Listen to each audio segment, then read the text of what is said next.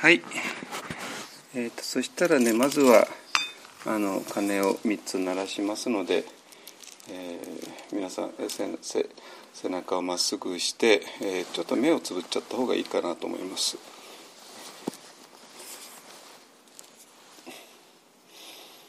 はい、えー、鐘の音に集中して、えー、その後ちょっと、えー、呼吸に集中してみてください。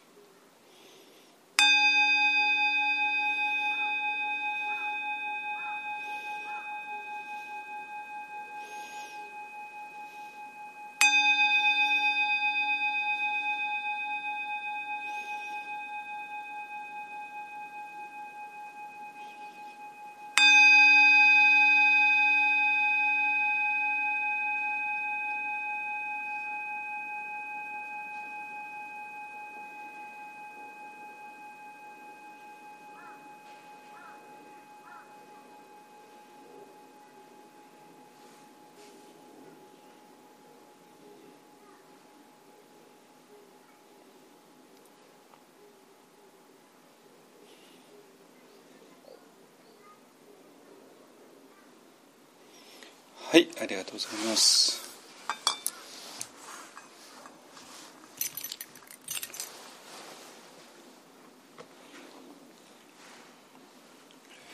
ラインの方大丈夫ね？はい。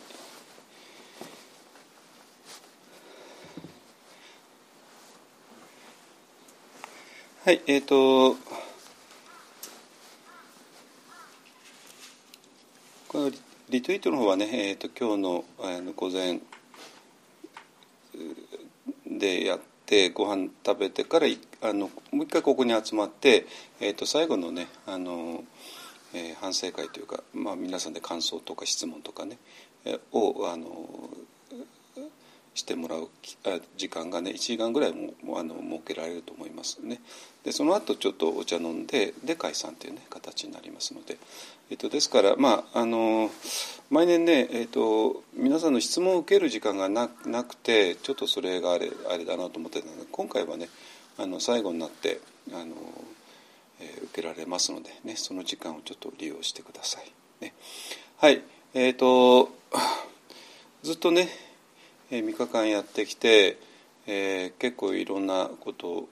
分かってきたかと思いますね。えー、形ある私形のない私っていうね、えー、いう、えー、リツイートのテーマを掲げて、えー、まああの神父さんの方からね、えーと、それの、えー、キリスト教的なあの解釈っていうか、ね、それ今朝のミサの時間にね伺って。うん。わ そういうことですかってね。はいあのねえー、どどういうこと何どういうことかっていうと私もねなかなかねあの仏教の方で、えーと、理解されない方なんですよ。って言ったらあれなんだけど。あの私が問題にしているのはその大きななんか世界観みたいなものなんですね。え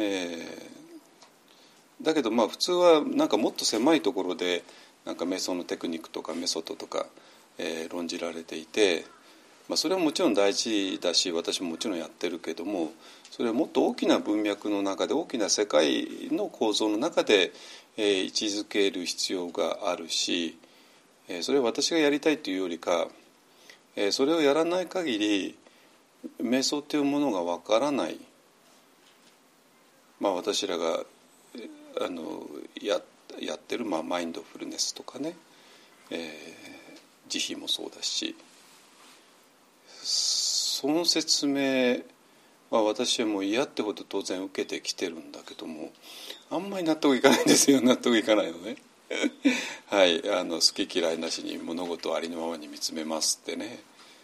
これはあの、えー、ああまあえーと、対象に対して注意を向けて嫌いなしにあるがままに見つけあの観察しますっていうのはねこれ日本マインドフネス学会かな？なんかの定義だし別にそれそれにあのそれが間違ってるってわけじゃと言いたいわけじゃなくてまあそれは本当その通りだしまああのテラバの長老たちもねあのまあ大体みんな同じようなことを言われるんですよ。言われるんだけど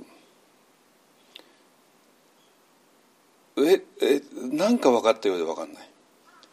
えー、ですね。この何か分かったようで分かんないというのは一体何なのか、ね、で慈悲ね、えー、みんなの幸せを願うこと。みんなの苦しみからの、ね、解放を願うこと、まあ、これは当たり前じゃないですか。ね。いやだけだけどそれではいじゃあ慈悲の瞑想をやってみんなあの生きとし生けるものが幸せでありますようにって祈りましょうって言われてそれで全然もちろんもちろん間違いじゃないんだけれどもだけどなんか拉致が開かないわけなんですよ。なんか一番肝心なことが説明されていない一番肝心なことが落ちてるっていうかな。でそうするとはいじゃあ好き嫌いなしにマインドフルに観察しましょうと頑張ってみてもなんかちょっとマインドフルになってるのかなってるのかよく分かんないし慈悲ね生きとし生けも幸せでありますようにっていうのは簡単だし、まあ、そうやって祈るのも簡単だけどもやっぱピンとこないわけなんですよ。ね、でそれをずっと私は、えー、持っていて、えーと、ちょっとねあのもうちょっとお話しすると。えっと、私はもうあのもともとね、えー、曹洞宗っていう日本の禅宗の中で、えー、20年弱やってた人間であの今回もねまあの話題にした内山幸四郎氏っていうね、えー、方が住職されてたのが安泰寺っていうお寺で、えーと、内山老師が住職してされてたのが、まあ、京都だったんですけども、えー、内村氏はまあ引退をされてあの方はちょっとね体の弱い方なんでねあの若い時に結核かなんかされちゃってね、えー、でそれでもう結構60いくつで引退されたんですよ住職を辞めて。でそれで、えーと、内村氏自身はあの京都の宇治に引退されてでそこで、えー、晩年を生きられたので晩年も結構二十何年ねあの2324年生きられたんですね。でその間もちろん何もしなかったわけでは当然なくて、えー、ある意味非常に活動的になった、まあ、つまり住職の仕事って大変大変だし忙しいから、えー、内村氏みたいな体の弱い方には本当に多分しんどかったんだと思いますけども、えーと、それから解放された後にねあの、えー、お寺で月に1回ぐらい提唱して山さん。ちょっとここ半分閉めてもらえる？あすみません。あすみません。うん。半分ぐらい閉めてもらえる。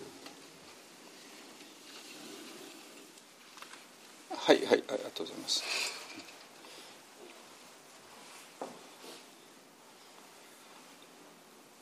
で余裕ができたんで、えー、提唱したり、まあ、あともちろん本をね、えー、書かれている。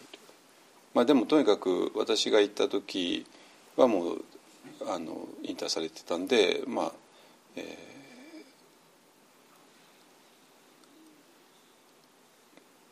ー、でお寺自体が移動移転してでそこで私は修行してたわけですね。でその時何が一体問題だったかっていうとそのまあ、マインドフルネスとはもう全然関係ないんですよ。つまり、えー、そこで言われてたのが思いの手放しっていうことなのね。でそれ自体はもちろんあの内丸氏が言われてたことで、えー、だから問題ないんですけどもただ思いの手放しで全部手放しちゃうんですよ。全部手放すわけね。全部手放す。そしてその思いを手放した先にあるものを、えー、リアルに実感することっていうのは不可能なのね。いいですか？でそうするとどうなるかっていうと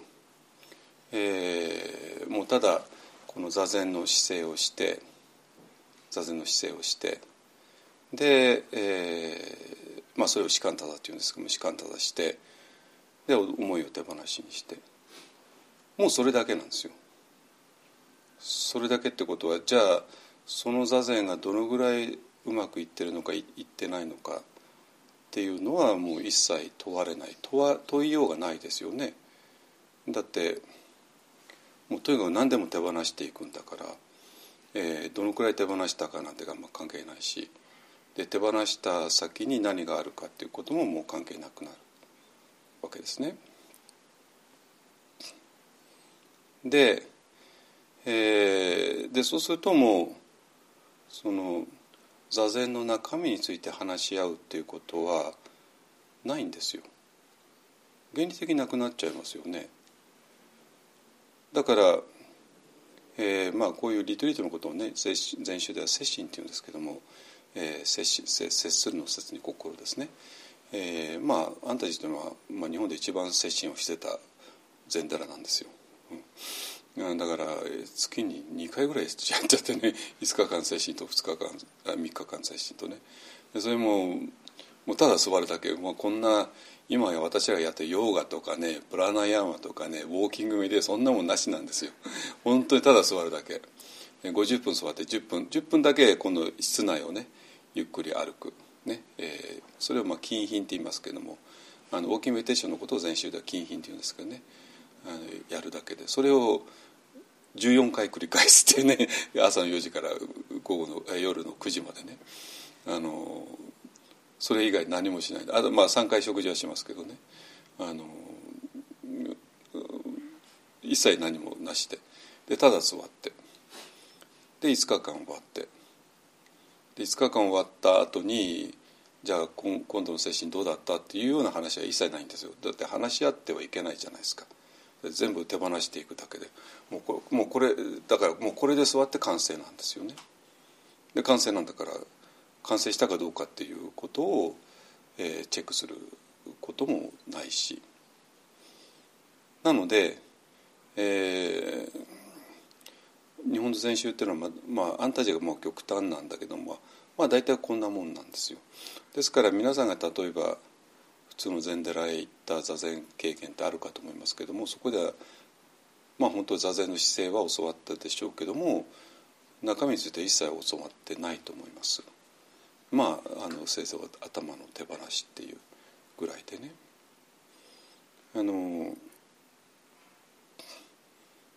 で私が私もそれであの、まあ、一応納得いってたし、えー、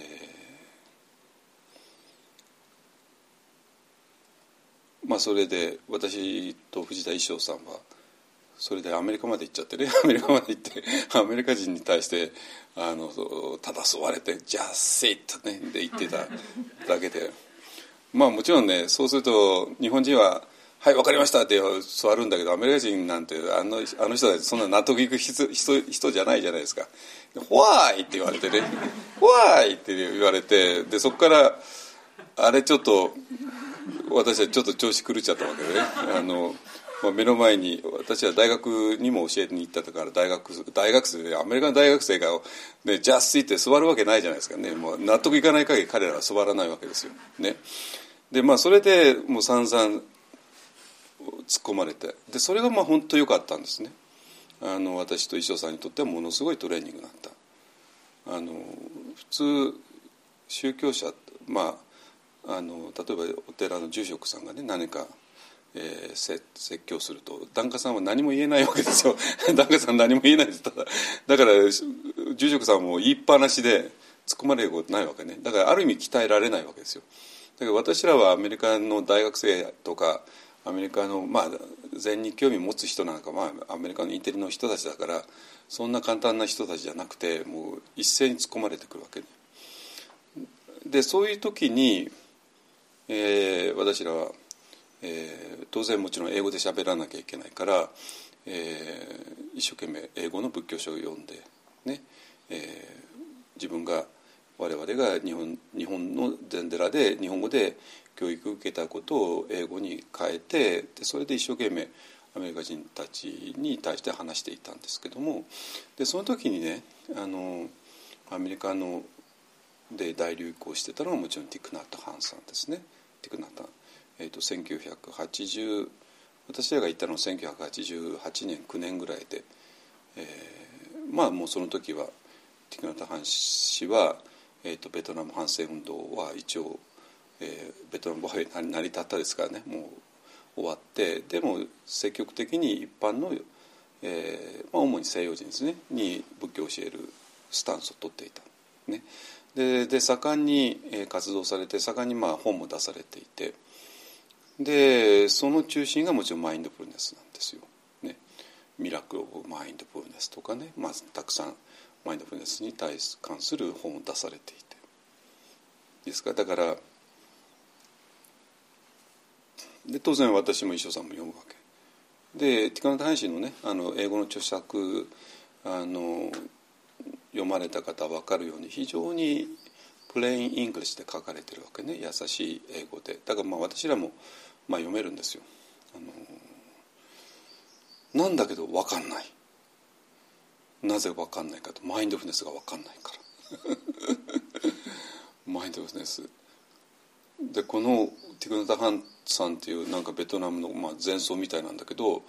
えー、この人が言うにはマインドフネスっていうのが、えーと、仏教の一番肝心要のところだよって言われるんだけどもピンとこないんですよ。なぜピンとこないかっていうと私らが日本の禅寺で教育を受けた範囲の中ではそれがないからね。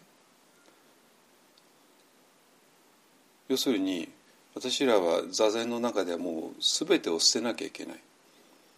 もう湧き上が湧き起こってくる。それはもちろんね怒りとかむさぼりとかねそれは捨てるのは当たり前だけど他のものも全部捨てていく。一色たにして全部捨てていく。ね、だからただ捨てるだけだから、えー、そこであなたがどういうえー、心の状態になったかなんてこともチェックされないで全部捨てていく。っ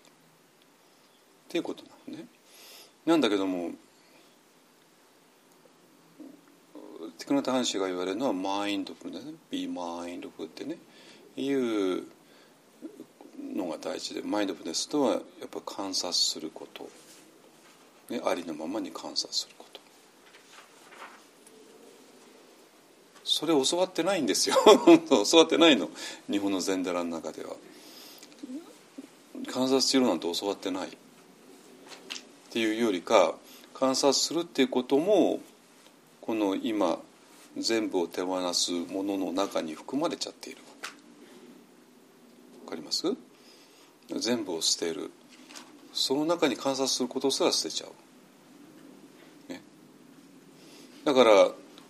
手放し手放し手放しって教わってきた、えーと、曹洞宗の純粋培養の私にはマインドフルネスを理解する術がなかったんですよ。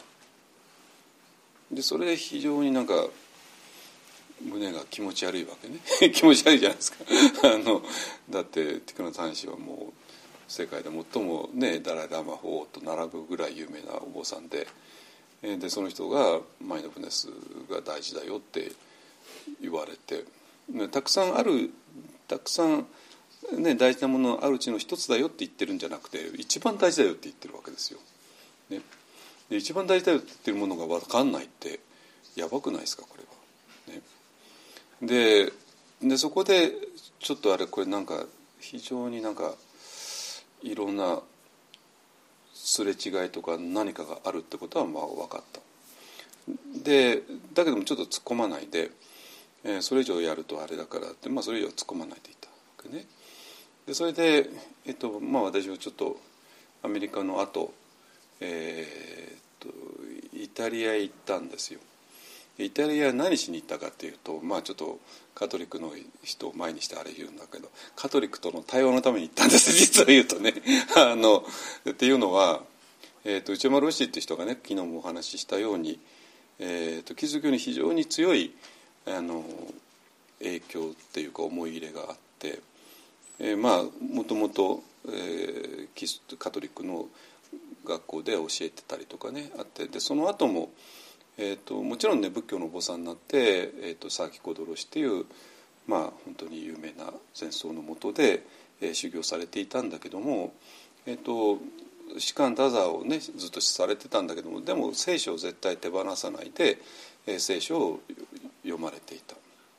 だからまあ内村氏の本読まれた方ならもう聖書はもうあらゆる場所に、ね、引用されてるのを知ってると思いますけどもだからものすごく大事にされていた方なのね。で弟子たちにもあのあんたたちの弟子たちにも聖書を,、えー、を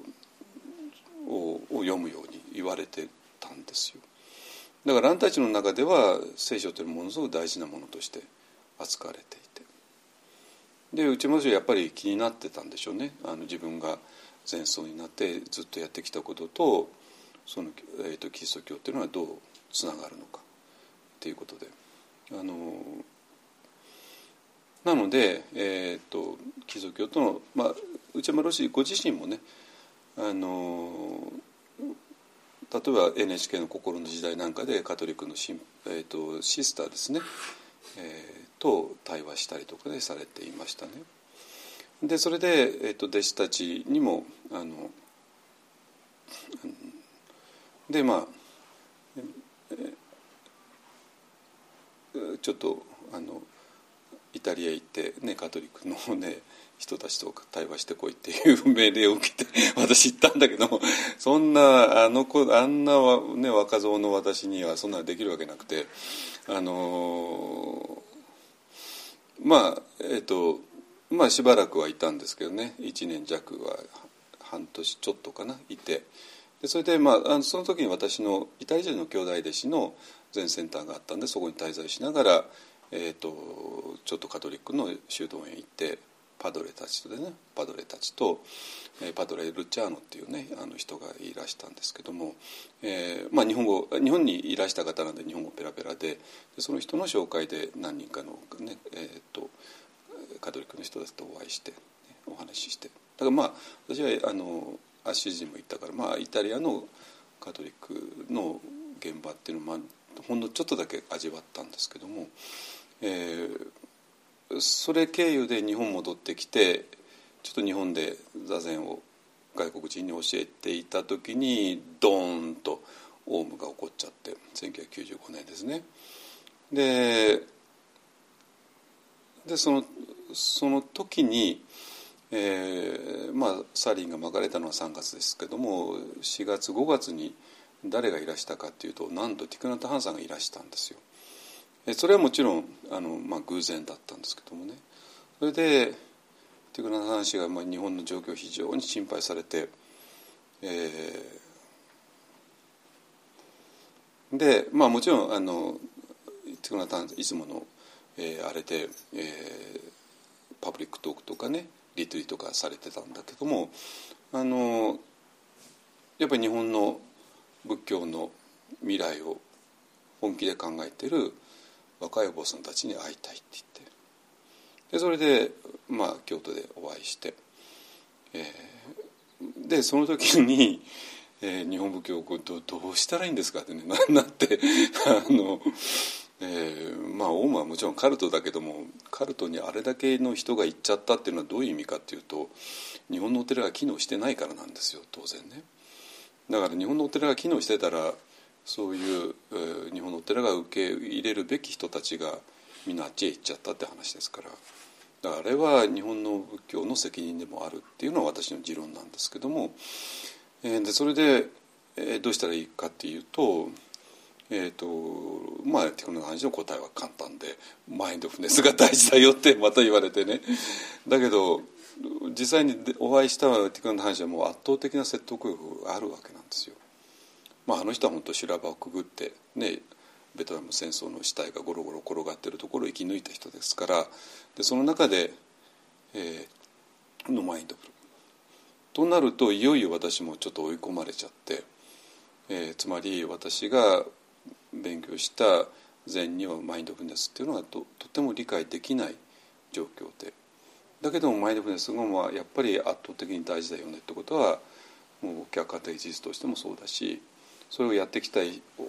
人のが圧倒的に説得力がある。ね、でそれで,、えー、でその後マインドフルネスがどうどうやらテラワダ仏教ってね南方の仏教の方から来てるっていうのが分かってでそれで日本にいる長老たちとも、えー、コンタクト取って勉強していく行ってでそれでまああの、えー、ミャンマーまで行くことになったつまり私にとってマインドフルネスっていうのがやっぱ謎だったわけね。謎だったから最初の父はちょっと無視していたんだけどもだんだんその謎が迫ってきちゃってね どうしても解決せざるを得なくなっちゃって。でそれでで散々、えーと、テラバダでももちろんマインドフルネスが中心ですからで話でも解説をもう嫌ってことを、ね、当然聞くわけですよ。だけどやっぱり同じ疑問に戻ってくる。好き嫌いなしに観察すること、ね、そして、えーと、今までやってた思いの手放しっていうこと。ねここら辺を一体どうあの結びつければいいのか。っていうのは分かんないし。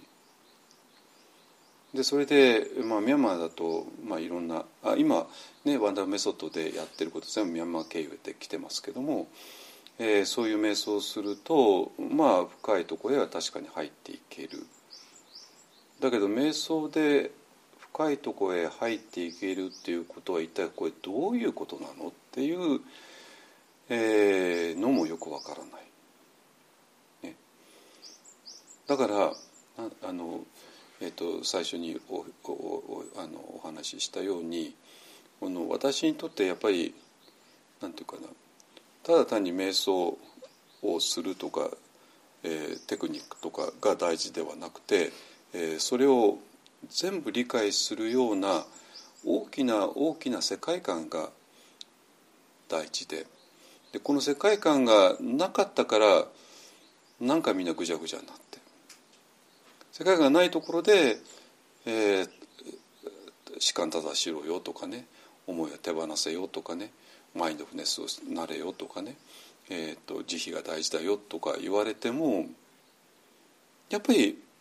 混乱するわけなんですよ。ね、で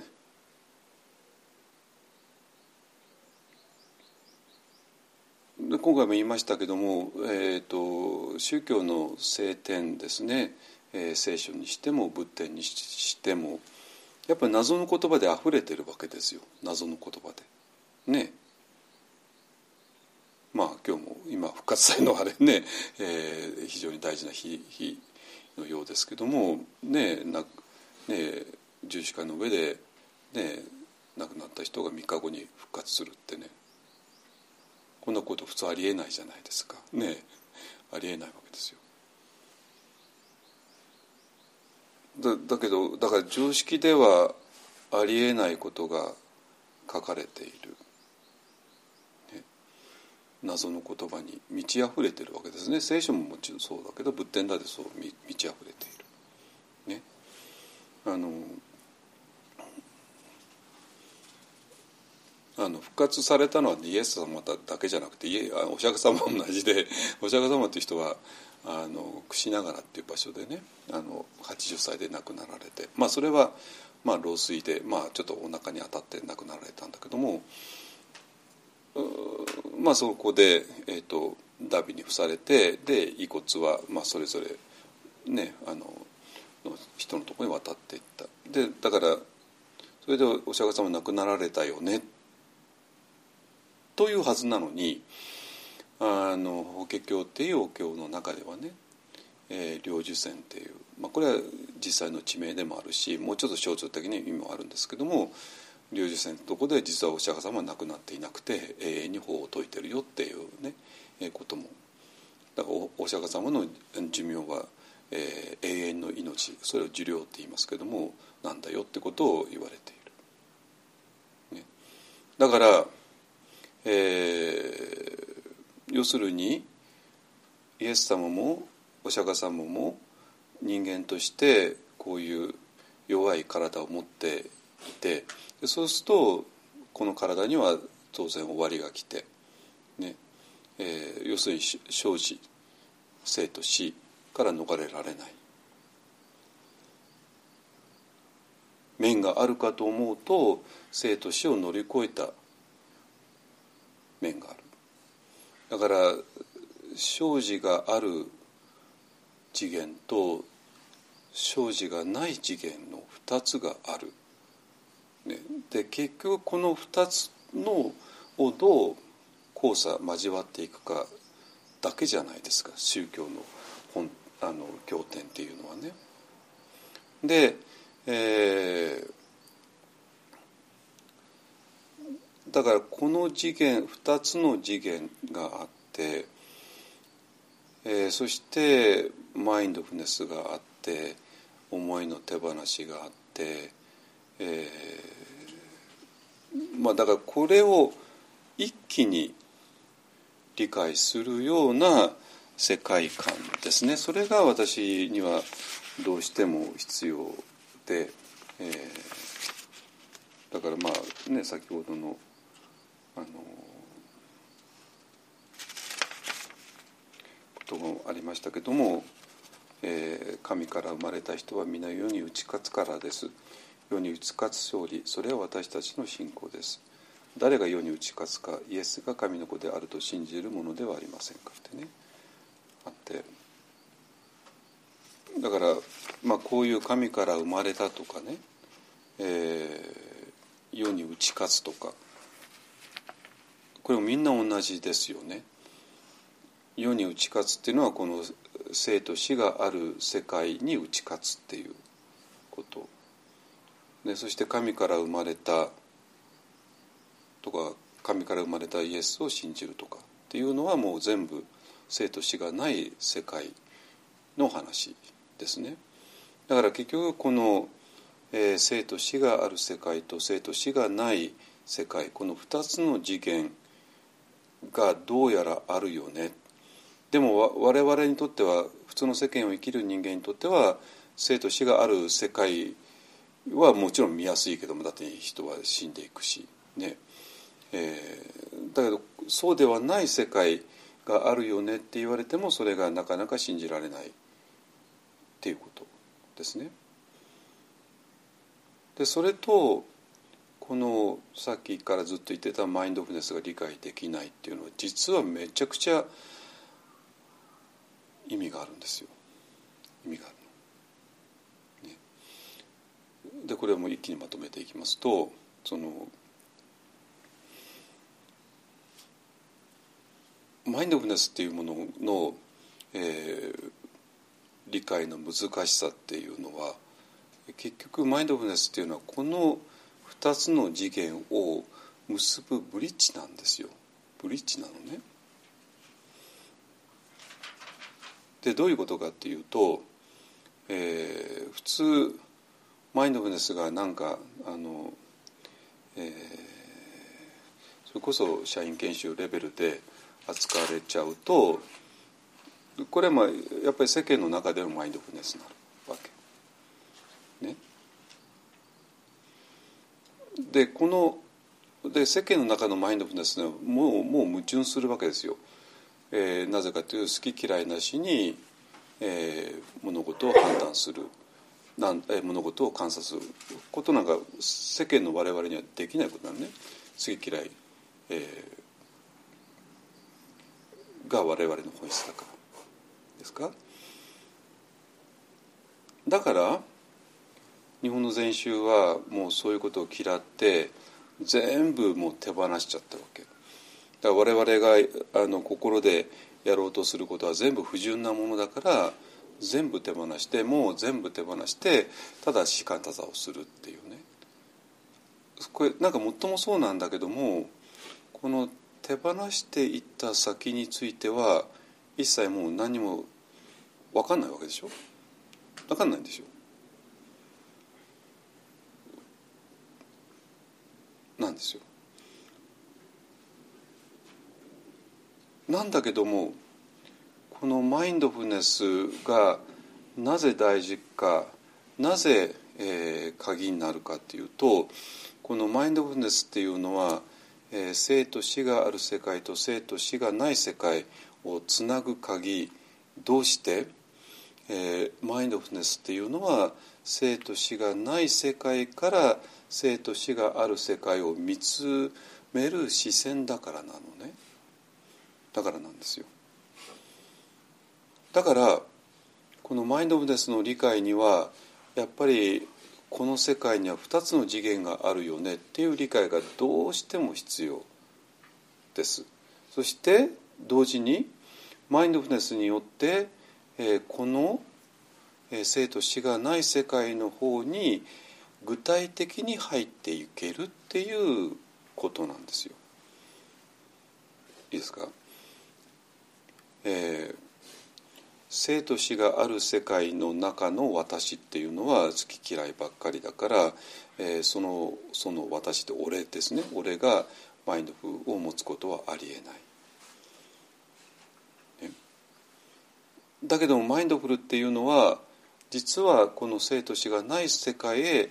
ジャンプしてでそこから生と死がある世界を見つめる視線だからマインドフルネスであることによって向こう側へジャンプして向こう側へジャンプすることによってこちら側を見つめるそういう非常に不思議なものがマインドフルネスの本質です。でこれがえっ、ー、と士官多座の純粋培養だった時の私には分かんなかったことで私にとってはマインドフルネス観察するということも単なる思いの一種だからそれは、えーと、捨てるべきものだと思っていた。ではないんですね。ではない。となると、えー、まあ今聖書でも仏典でも一番難しいところはこの「生と死がない世界がやっぱピンとこないからですね。あったらいいけども永遠の命っていうものがあったらいいけども、うん、やっぱり人間とは死んだ方がいいじゃないの？っていうのが本音としてある。ね、じゃあその永遠の命とか死なない世界とかねえーとまあ、これは仏教で涅槃と言いますけども涅槃とか、えー、それをどうやってえー、我々はリアルに実感できるのっていったところの鍵が実はマインドフルネスなんです。だからマインドフルネスでこうそういう2つの次元を結ぶブリッジですね。ねっていうことが見えてくる。だけどもその、えー、この、えー、2つの次元っていうのをやっぱりあのキリスト教の場合ものすごくはっきりとストレートに表現されている。で仏教で仏教ももちろんそうなんだけどちょっと仏教はそこら辺ちょっと遠慮してしまうとこがどうもある。ね、だからいきなり、えー、そこを「空」ってね表現をする。でこれも分かるんですよ。だってこの永遠の命の世界っていうのは私らが頭で考えた世界であるわけないからだから、えー、私らが頭で考えられるのは形である世界でそそれは生と死の世界で生と死がある世界で永遠の命の世界は、ね、形のない世界だからそれは私らの頭ではどうしても捉えることができない。ね、だからそれを仏教の場合は空って言い方をします。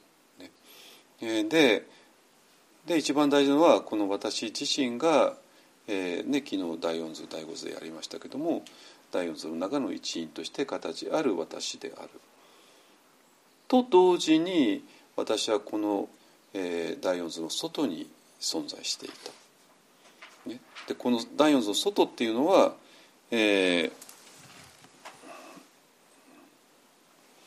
外っていうのは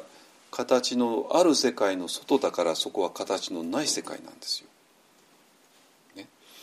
だから私っていうのは私だけじゃない今この、ね、部屋にいる25人の人全員がこうやってまあこの部屋の中25人ぐらいいるじゃないですかみんな形持ってるじゃないですか。ね、形を持っている形のある存在であると同時にこの世界の外にある形のない存在でもある。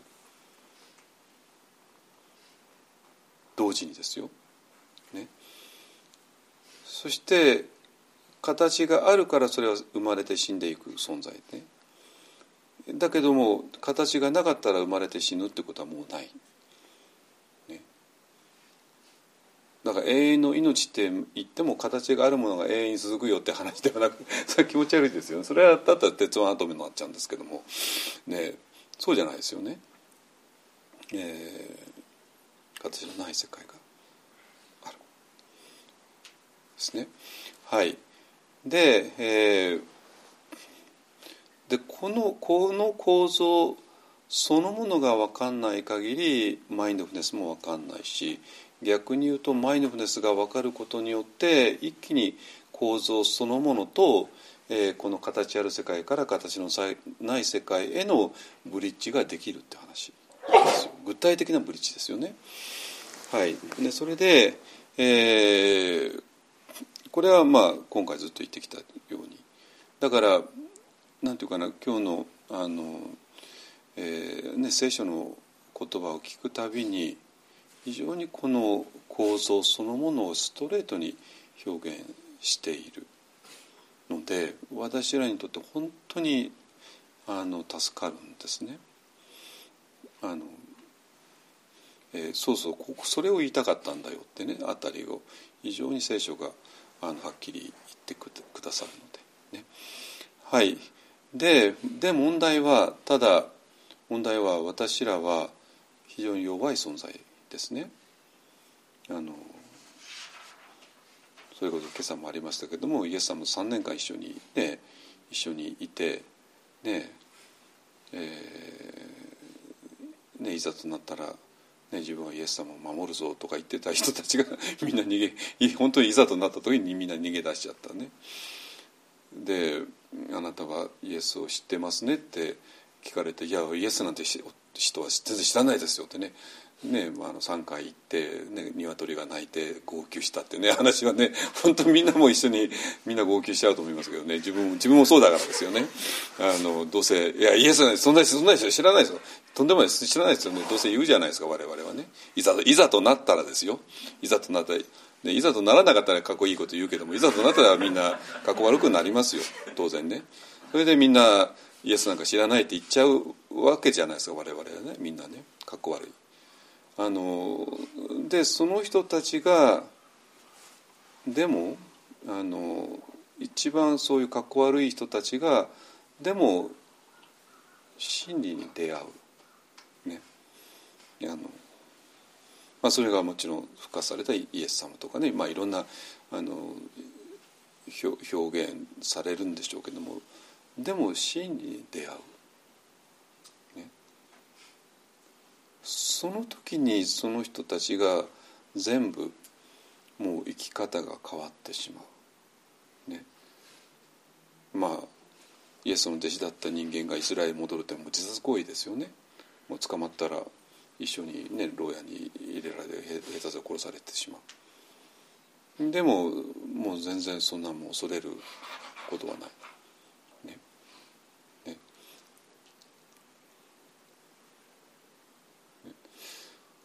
だから人間が真に出会わなかった時はあるいは真理を単なる概念として捉えている、ね、イエス様と3年一緒にいた人たちですらそうだった。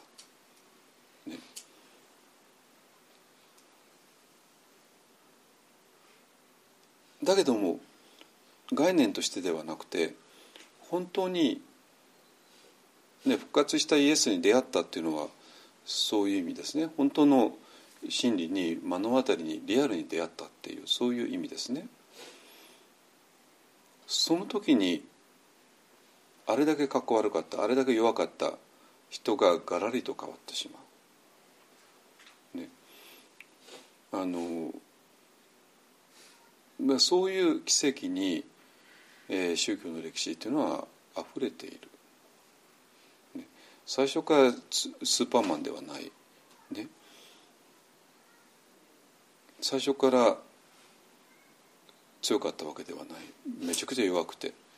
変なチョコで簡単に裏切って。ね。もうへたれて。ね、そういうどうしようもないかっこ悪い人間がそれでも真理に出会った時に生まれ変わる。えー、ですね。あので生まれ変わった人間は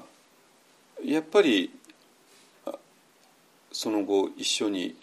行動する。そうですね。当たり前ですよね。だってもうその時になったら世間的ないろんな価値観っていうのはもう意味なくなってしまうからなんか普通に会社にあの、ね、就職して何とかするとかね あのねまあ2,000年前のイスラエルだってまあ普通のあの、ね、生き方っていうのも山ほどあったわけで、ねね、漁師さんだったり、ね、農夫だったり、ね、いろいろ。だけどももうその普通の生き方が意味を失ってしまう。ね、もう真理真理に出会っちゃった後はですねそしたら真理に出会った後はもうそれをみんなに伝えるっていう以外に人生の目的も意味もなくなるのは当たり前じゃないですか。ね、でそれをどういう人たちがやったかっていうとまあ普通の人たちですよね。あの仏教だとねここでなんかあの頭剃ってお坊さんになりましたとかね あのいっぱい出てくるんですけどもあのあの聖書のあのあの辺りが面白いのはみんな普通の人たちじゃないですか。ね、別に頭剃ってるわけでもないしあの衣着てるわけでもないしね。ででもその普通の人たちが死に出会ってしまったそうするとなんか正式にお坊さんになるとかねそんなことはもう関係なしに、えー、普通のままでもうその真理を伝える生活の中にもう完全にフルコミットメントしていく。ね、それはもう自然な成り行きだと思います。もう今更なんかねえー、他のただ、えー、生活のためだけに働くっていうことはもうできないだろうし。だってそれぞれ人間が寿命が決まってますからね。でそんな2,000年前のイスラエルなんてそんな平均寿命ものすごい短かったと思うからそんないつまでもねあのちょっとね、引退後そういうことするかとか、そんなこと待ってられないですよね。待ってられなくてもうすぐにえー、やり始めてねことですね。えーと、なので、えー、でそういう人たちが一緒になることでお互いに、えー、さらに強くなっていく。ね、まあここであのさっきのとこで「この世に打ち勝つ」ってね、えー、ありましたけどもこの世に打ち勝つっていうのはなんか世間に打ち勝つっていうよりかは、えー、この「生と死の、えー、世界しか存在しないっていう思い込みですよね。だから私からすれば形ある私っていうのがもう、えー、は見えるから形ある私しかいないっていう思い込みですね。その方が圧倒的に強いに決まってますよ。世間であの多数決取ったらそっちの方が強いに決まってるじゃないですかね。形のない私の方が圧倒的に少数ですから。だから、えーと、形のない私が見えてきた人、まあ、要するに、えー、さっきの言葉で言うと復活したイエスに出会った人たちですね。真理に出会った人たち。ね、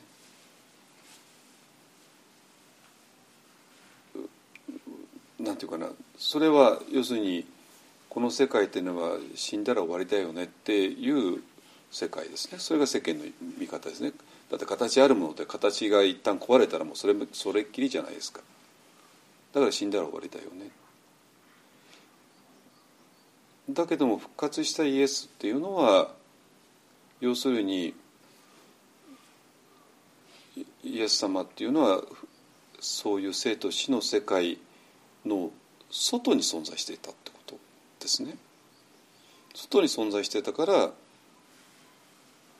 死んだら終わりでは当然なかった。ってことは、ね、さっきもありましたけども復活したのはじゃあイエス様だけなのかっていうとそうではないですね。復活したイエス様を見ることによって出会うことによってねみんなが復活していったトマスが復活していった。ね、ってことは、えー、今我々が形のあるせ形のある私だけがえー、この世界の全てだと思っていたのが、えー、マインドフネスとかねそうすることによって実は形のない私っていうのが私の本来の姿である。私っていうのはそういう二重構二重構造をしている。形のある私形のある私も私ですよねもちろんね。身長何センチで体重いくつで、ね、年齢いくつでとかね。が同時に形のない私でもあるっていうことが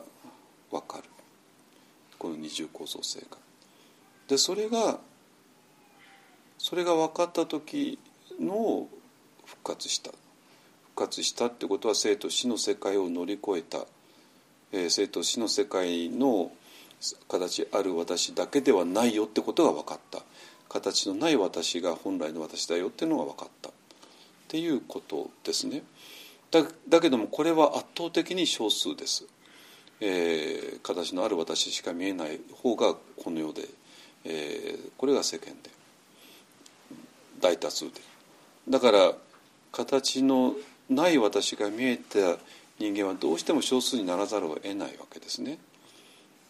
だから、えー、それだしもう価値観が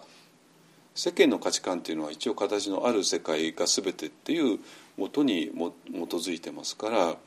世間の価値観とはどうしてもずれるに決まってるんですよ当然ね。ねでそうしたらじゃあどうしたらいいのって言ったら、えー、この形のない私っていうものが見えてきたもの同士で、え、共同生活をしていくっていうのが、え、自然な流れですよね。でそこから宗教共同体というのが生まれた、え、キリスト教の中でもそうだし仏教の中でも 当然そうだしねあのでそれを仏教の場合はサンガって言っています。でサンガっていうのはブッダ、えーと、ブッダダルマサンガね、えー、ブッダとそれの教えであるダルマとまあダルマでも真理っていう意味もありますけどもそれとサンガと。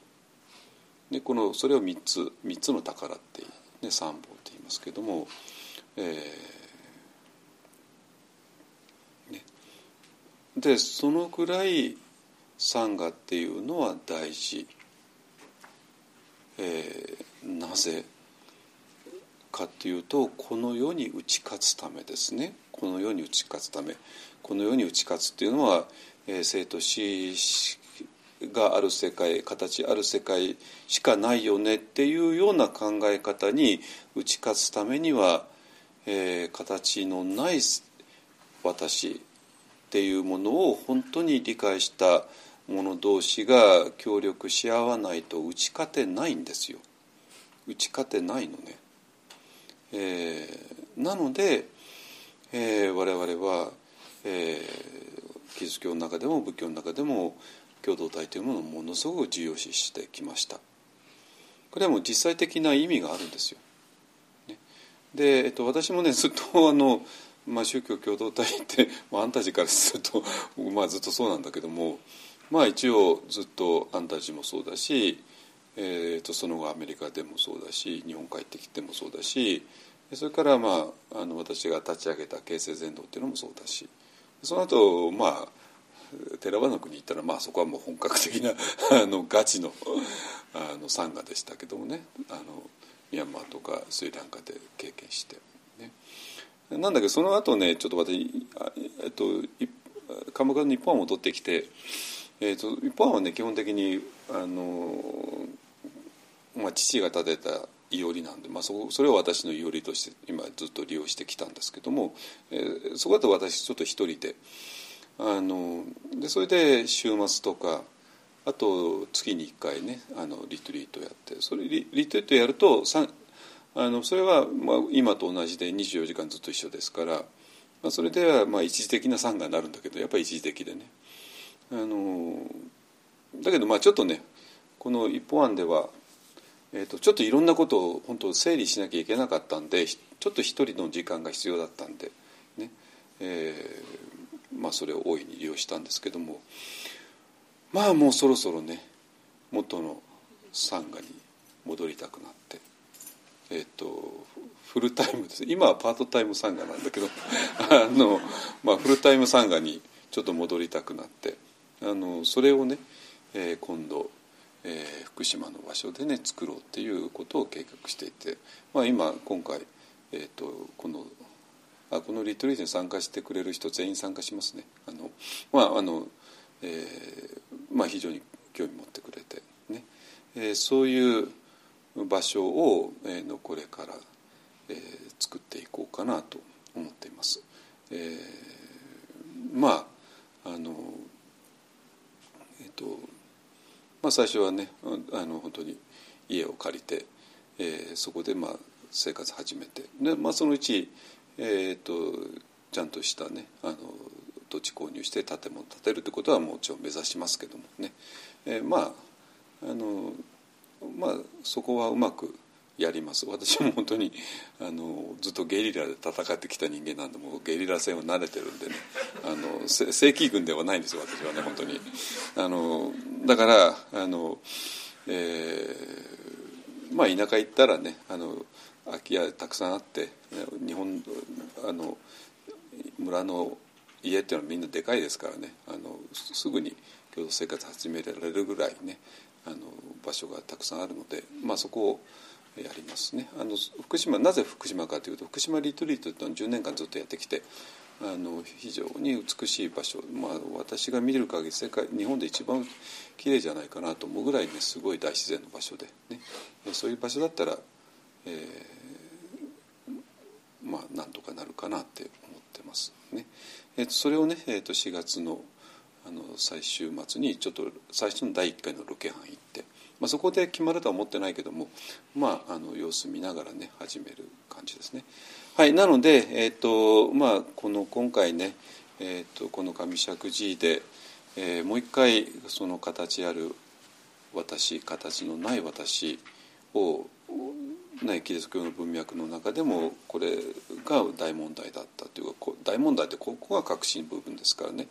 っていうか、まあ、どんな宗教だってここしか核心部分ないんですよ それがキリスト教だろう仏教だろうがね。えー、なんでそれをもう一回ねあの皆さんと一緒に、えー、確認できてでそれで形のない私っていうものをっていうものがねあの、えー、理解できた人間はやっぱりもうあの一緒に共同生活しながら、えー、その追求にねした方があの、ね、やりやすいのではないかなということで、えーとまあ、私はねこれからね、えー、やろうかなと思ってでそれのなんかあのいい、えー、きっかけにはねなれたかなと思います。ね、だから復活っていうのはイエス様が復活したんだけどももちろんそれはイエス様が復活したのを見た我々が復活するっていうことですよね。えー、復活ってことは生と死がある世界から実は生と死がない世界が我々の本来の在り方なんだよねっていうことをイエス様がお示しになってくださったことを通して私ら自身もまたそうだよねっていうことに気づくからトーマスも復活したしみんな復活したっていうそういうことですね。ってことはこのリトリートに参加した全員がもう復活したってそういうことだと思います。ね、で復活した者同士で、これからねちょっといろんな場所をね作っていきたいなと思っています。はい、えーと、じゃあね、えーと、一応ここまでにしてね、えー、あともう一回ちょっと瞑想してねし。はい、えーと、と鐘鳴らしますのでね。